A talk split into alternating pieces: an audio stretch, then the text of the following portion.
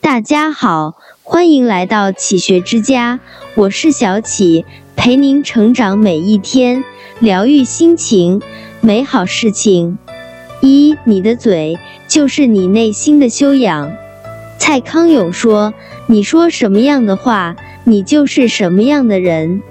你文雅有内涵，说话自然彬彬有礼；你粗鲁没礼貌，说话自然口无遮拦。”你善良又温和，说话肯定要体贴周到；你计较心眼小，说话必然会夹枪带棒。言为心声，语为人境。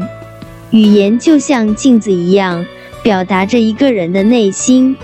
嘴上的修养，其实就是内心的修养。二，嘴是家庭的风水，家庭是一个温暖的港湾。前提是不要有太多的打击。对于孩子来说，责骂不能带来成长，只能带来伤痕；对于亲人来说，你的无心之言会造成无法弥补的伤害。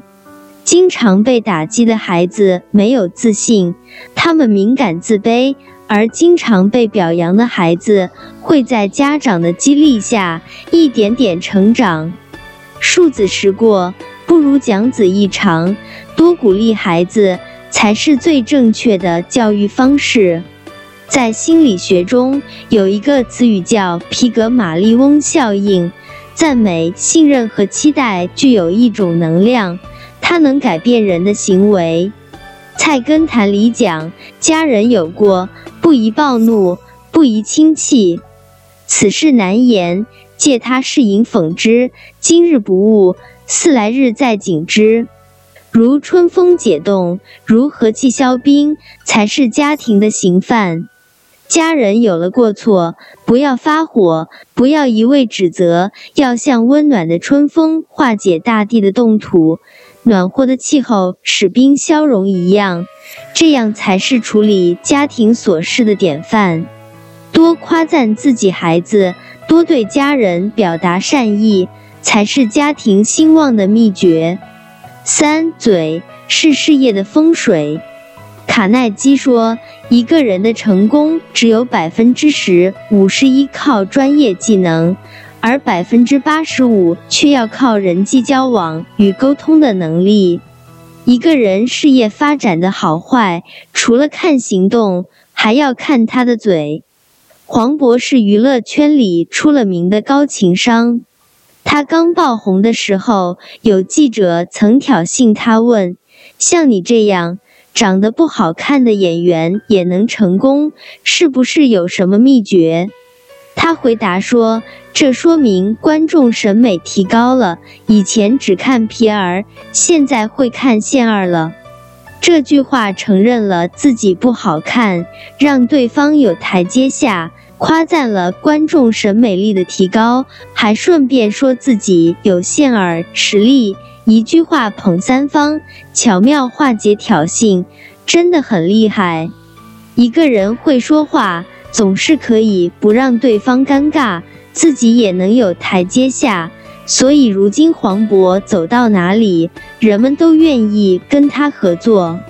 四嘴是一个人最高的情商。在一期《奔跑吧》节目中，导演组请来了《爱情公寓》的主演。导演组安排陈赫和他们分成两队比赛。陈赫表示手心手背都是肉，自己很为难。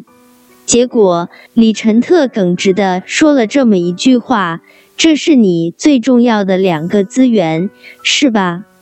这句话把大家和谐的气氛一下变成了赤裸裸的利益关系，场面马上变得很尴尬。邓家佳马上在旁边补了一句：“是最重要的两个家庭。”就换了两个字，给人的感觉马上就不一样了。不得不佩服邓家佳的情商，嘴是一个人最高的情商。说话太直接，不考虑对方感受，会破坏人际关系。等身边的朋友都被气跑了，再后悔就晚了。《战争与和平》里有句名言：“祸从口出。我的嘴巴是我的敌人，不该说的话不要说，该说的话谨慎说。这是一人的口德，也是一个人的风水。这里是启学之家，让我们因为爱和梦想一起前行。更多精彩内容，搜“启学之家”，关注我们就可以了。感谢收听，下期再见。